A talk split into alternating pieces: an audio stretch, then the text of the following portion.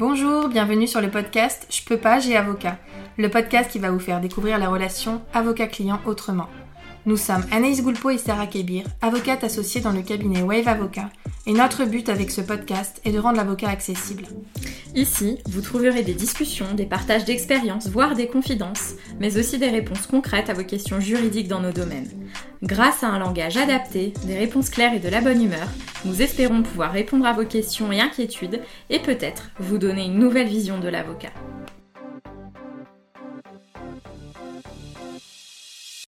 Bienvenue dans ce nouvel épisode du podcast de la série Je peux pas, j'ai prud'homme. Après avoir vu comment saisir le conseil de prud'homme lors de l'épisode 1 et le BABA de l'audience de conciliation et d'orientation lors de l'épisode 2, nous voilà à la mise en état. Donc à ce stade, on a saisi le conseil de prud'homme, on a passé l'audience de conciliation et d'orientation, il n'y a pas eu de conciliation possible et donc l'affaire se poursuit dans le circuit de la mise en état. La mise en état, ça peut paraître être un terme un peu barbare et même quand on est euh, étudiant en droit, c'est un concept assez abstrait. Ça va correspondre au temps d'échange, d'argumentation écrite et de pièces qui va avoir lieu pour mettre le dossier en état, ça veut dire pour qu'il soit prêt à être plaidé. Pourquoi est-ce qu'il faut mettre le dossier en état? C'est parce que le dossier va se construire, on va affiner son argumentation, sa stratégie, organiser ses arguments, justifier ses demandes juridiquement, organiser ses pièces justificatives, répondre à ce que va pouvoir soulever la partie adverse. C'est une phase importante, c'est une phase cruciale de la procédure qui va permettre de mettre le dossier en état en respectant ce qu'on appelle le principe du contradictoire. C'est un principe extrêmement important qui va euh, euh, peser sur toute la procédure. Il va falloir que le salarié ait pu prendre connaissance et répondre aux arguments et pièces de l'employeur.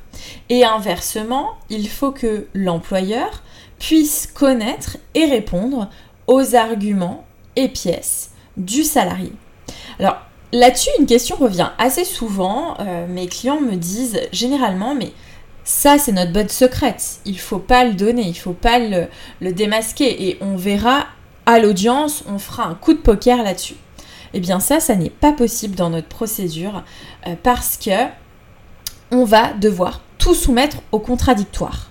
Et la crainte de mes clients, généralement, c'est de dire, mais si je donne tout, l'employeur va pouvoir contredire. Eh bien oui, c'est vrai, mais c'est la base de notre procédure.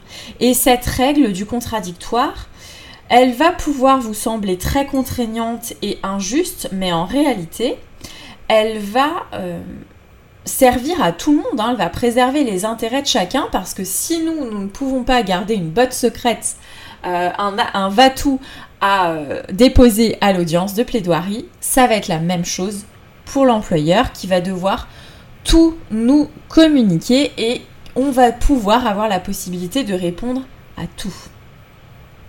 Donc on ne peut pas dissimuler des éléments qu'on transmettra seulement au juge. Hein, ça, c'est aussi une question qui revient généralement. Est-ce que ça, mon employeur va en avoir connaissance? Ce qu'il faut savoir, c'est que si jamais on veut soumettre au débat une pièce, par exemple une attestation, un témoin euh, qui euh, est encore salarié de l'entreprise, cette attestation-là, on va la transmettre dans le dossier et le dossier sera le même pour le juge et pour la partie adverse. Donc si votre ex-collègue ou votre collègue est encore salarié de l'entreprise, il faut qu'il ait conscience effectivement que quand il va vous donner une attestation, cette attestation-là, le contenu va être connu de l'employeur. Sinon, on ne peut pas l'utiliser, on ne peut pas s'en prévaloir dans la procédure. En pratique, comment se passe la mise en état? On est à l'audience de conciliation et d'orientation et à la fin de l'audience, quand on constate qu'on ne peut pas concilier, le euh, greffier va rédiger un procès verbal de non-conciliation. Sur ce procès verbal de non-conciliation, il va être mentionné un certain nombre de dates et notamment les dates de communication des éléments. Généralement, là je j'ai pas fait de petits messages d'alerte, hein, mais encore une fois, là on est sur les grands principes de la procédure. Je vous explique comment ça se passe de manière générale. On a énormément de cas particuliers et d'exceptions. On a des dossiers qui échappent à cette phase de mise en état, notamment dans les dossiers dans lesquels on a pu saisir directement le bureau de jugement ou lorsque euh, l'employeur est en liquidation judiciaire. Donc là, vraiment, cette phase de mise en état, c'est ce qui arrive le plus souvent, hein, c'est quand on, a des dossiers assez classiques de contestation d'un licenciement disciplinaire, de rappel d'heures supplémentaires par exemple. Donc, j'ai perdu le fil en, faisant cette petite parenthèse. Ce que je vous disais, c'est que dans ce procès verbal de non-conciliation, il va être mentionné des dates. Et généralement, la première date, c'est la date à laquelle le demandeur, donc celui qui est en demande, c'est celui qui a saisi le conseil de prud'homme. Le plus souvent, c'est le salarié. La date à laquelle le salarié va devoir transmettre ses conclusions et pièces. Ensuite, on va avoir une deuxième date qui va être la date de conclusion pour le défendeur. Le défendeur, c'est celui qui n'a pas saisi le conseil de prud'homme et qui se euh, défend face à l'action qui a été introduite par le demandeur. Donc le plus généralement, c'est euh, l'employeur. Et ensuite, on va avoir une date d'audience de mise en état. Je dis généralement à mes clients que l'audience de mise en état, c'est une audience de procédure euh, parce que lors de cette audience, le conseil de prud'homme va euh, tenir un bureau de mise en état. Donc généralement, il y a deux conseillers prud'homaux et un greffier, parfois les avocats. Et les conseillers prud'homaux vont regarder si le dossier est en état d'être plaidé ou pas. Ils ne vont pas lire les conclusions et les pièces, ils ne vont pas prendre connaissance du fond du dossier, ils vont simplement regarder où en est la procédure, est-ce que chaque partie a transmis l'ensemble des informations qu'elle souhaitait? Est-ce que tout est contradictoire? Est-ce que le salarié a transmis ses éléments, l'employeur a transmis ses éléments, mais le salarié dit attention, moi face à ce que dit l'employeur, je veux répondre. Donc voilà ce qui euh, est examiné à ce moment-là. Il n'y a pas du tout de plaidoirie, il n'y a pas euh, d'argumentation sur le fond du dossier à ce stade, sauf cas particulier. Hein. Excusez-moi, mais je vais le répéter à de nombreuses reprises. Euh, on est toujours sur des principes généraux. Donc la présence des avocats, elle est très peu requise, hein, ces audiences de mise en état. On a des audiences de mise en état, par exemple à Lyon, euh, en section commerce, où il va pouvoir y avoir 80 dossiers qui vont être examinés euh, sur la mise en état entre 10h et midi euh, le lundi matin. Donc ça va très vite et vraiment la seule chose qui est à regarder c'est est-ce que le dossier est en état d'être plaidé ou pas. Est-ce que le salarié demande un délai pour répondre aux arguments de l'employeur? Est-ce que l'employeur ou bien le salarié disent bah, moi j'ai pas respecté le délai qui m'a été imparti pour X ou Y raison et je veux pouvoir transmettre des éléments Ou bien est-ce que tout le monde dit c'est bon, les débats euh, semblent clos, on peut fixer une date de plaidoirie À la fin de cet examen, les conseillers prud'homaux vont pouvoir prendre plusieurs décisions. Le bureau de mise en état va avoir plusieurs possibilités. Soit ils vont radier le dossier, c'est le cas dans lequel le demandeur, donc généralement le salarié qui a saisi le conseil de prud'homme, n'a rien transmis, il n'a pas fait part d'une difficulté particulière, il est silencieux, hein, il a disparu de la circulation depuis l'audience de conciliation, ça arrive. Donc dans ce cas-là, les conseillers prud'homaux vont radier le dossier pour qu'il ne soit plus sur les listes des dossiers en cours du conseil de prud'homme. Si jamais l'employeur ou le euh, salarié fait une demande de délai pour répondre. Les conseillers prud'homaux vont pouvoir établir un nouveau calendrier de procédure. Ils vont fixer de nouvelles dates en disant le salarié demandeur va pouvoir euh, transmettre ses éléments à telle date et puis l'employeur répondra à telle date et puis le dossier reviendra en mise en état à telle date et on le réexaminera à ce moment-là. Troisième hypothèse classique, si le dossier est en état, tout le monde dit bah moi j'ai conclu, je n'ai pas besoin de répondre, on donne une instruction de clôture et fixation. Les conseillers prud'homaux vont dire à ce moment-là deux choses. La procédure est clôturée, donc les échanges sont euh, clos, ils sont terminés, et le dossier est fixé. On va donner, on va fixer à ce moment-là une date de renvoi en bureau de jugement, donc une date à laquelle le dossier sera plaidé devant la formation de jugement du Conseil de prud'homme. Donc là, on voit qu'on a trois formations. On a euh, formation entre guillemets, hein. c'est un terme qui est un peu impropre, mais c'est pour que ce soit très clair et le plus simple possible. On va retrouver des conseillers prud'homaux en bureau de conciliation et d'orientation. On va avoir les conseillers prud'homaux, euh, le bureau de mise en état. Et la troisième formation, entre guillemets, ça va être celle du bureau de jugement. Donc voilà les possibilités qui sont offertes au bureau de mise en état. C'est important ce qui va pouvoir se passer parce que si les conseillers prud'homaux décident de clôturer la procédure, alors soit parce que tout le monde dit c'est bon, on est prêt, on peut clôturer la procédure, soit parce que le conseil de prud'homme estime, ça peut arriver, que euh, les échanges sont trop longs, qu'il y a eu déjà plusieurs bureaux de mise en état, qu'il n'est pas euh, légitime, entre guillemets, de renvoyer encore ce dossier en mise en état et qu'il va falloir le plaider, les conseillers prud'homaux vont pouvoir clôturer la procédure. Et ça, c'est important parce que ça signifie que aucune des parties ne pourra plus communiquer de nouvelles pièces ou de nouveaux arguments euh, juridiques. On va considérer à ce moment-là que ce qui va être transmis après la clôture des débats sera irrecevable.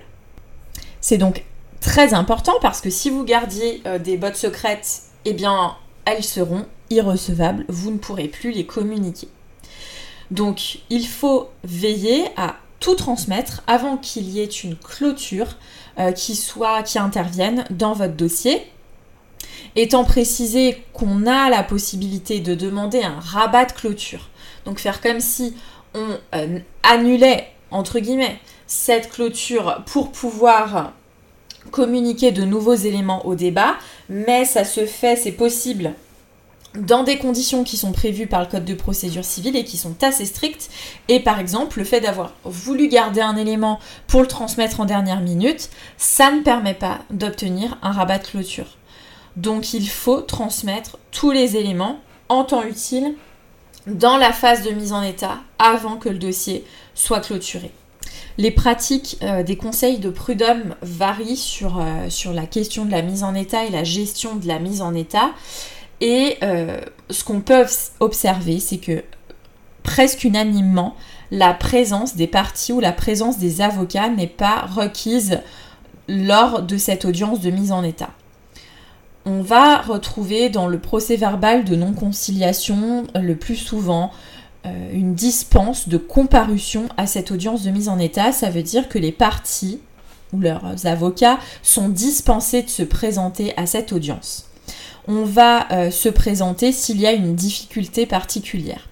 Par exemple, si euh, l'avocat euh, du salarié fait une demande de renvoi à une nouvelle mise en état parce qu'il souhaite répondre et que c'est la première fois qu'il le demande, et que l'avocat de l'employeur dit pas de difficulté pour le renvoi pour réponse, il n'est pas nécessaire, dans cette hypothèse, que les parties se déplacent à l'audience et, selon le Conseil de prud'homme, il va y avoir une transmission d'instructions au Conseil de prud'homme, soit par mail, soit par un avocat qui assurera les demandes pour l'ensemble des avocats du barreau. C'est une audience qui, euh, ce sont des audiences qui sont assez chronophages hein, pour nous parce que euh, elles se multiplient, elles n'ont pas forcément d'intérêt, notre présence n'est pas nécessairement requise et ça nous permet de, gagner du temps en n'y allant pas lorsqu'on sait qu'il n'y a pas de difficulté. Parfois, il y a des difficultés. Par exemple, euh, si je suis l'avocat du salarié et que euh, l'employeur, l'avocat de l'employeur ne communique rien, ne transmet rien, que c'est déjà la deuxième mise en état et qu'à chaque fois il demande un délai pour pouvoir récupérer des éléments de son client, il va falloir que je me présente à l'audience pour euh, dire que je suis opposé à un nouveau renvoi ou bien demander à ce que ce soit à ce qu'il soit bien noté que c'est le dernier renvoi.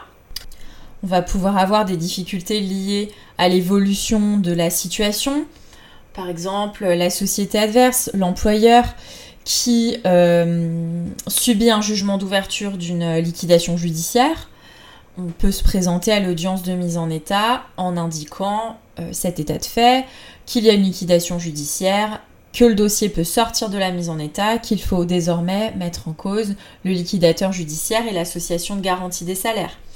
Euh, on va pouvoir avoir des cas très particuliers, par exemple de décès de d'une des parties ou bien euh, de demander à ce que le dossier aille en bureau de jugement le plus vite possible parce qu'il y a un accord qui a été trouvé entre les parties et qu'on veut euh, l'entériner par un procès verbal de conciliation. Donc se présenter permet aussi de pouvoir euh, évoquer une difficulté ou un besoin en termes de délai. Par exemple, si on souhaite un délai euh, très court. Alors ça marche pas toujours hein, parce que les délais sont tellement longs, notamment à Lyon, que si on se présentait tous pour demander des délais très courts et si c'était possible, on le ferait tous justement. Donc ça n'est pas toujours une possibilité, mais se présenter à l'audience de mise en état est nécessaire lorsque l'on veut attirer l'attention du conseil de prud'homme sur euh, une difficulté particulière dans ce dossier ou lorsqu'il y a un désaccord entre les parties à ce, niveau-là, il faut se présenter pour pouvoir s'expliquer, répondre aux questions du conseil de prud'homme et tenter de s'assurer que euh, la décision qui soit prise par le bureau de mise en état soit conforme aux intérêts de nos clients. En substance, qu'on soit allé ou pas à l'audience de mise en état, quoi qu'il s'est euh, passé pendant cette audience, on va avoir à la fin une décision du bureau de mise en état qui va pouvoir être de plusieurs ordres, soit la radiation du dossier. Donc dans ce cas-là, il faudra que euh, le salarié ou en tout cas le demandeur, parce que ça peut être l'employeur parfois, hein, euh, il faudra que le demandeur, celui qui a saisi le conseil de prud'homme, fasse diligence, donc il fasse le nécessaire pour réintroduire son action avant qu'il ne soit trop tard, euh, soit il y a un renvoi à une autre audience de mise en état, et dans ce cas-là, il y aura des dates intermédiaires pour que et le salarié et l'employeur puissent transmettre leurs éléments et ça reviendra devant une nouvelle audience de mise en état. Et enfin, il peut y avoir une clôture et fixation à une audience du bureau de jugement. Ça peut être aussi une clôture différée. Un hein. conseil de prud'homme peut dire euh, je demande à telle partie de transmettre ses éléments, la clôture interviendra à telle date et ce sera plaidé à telle date.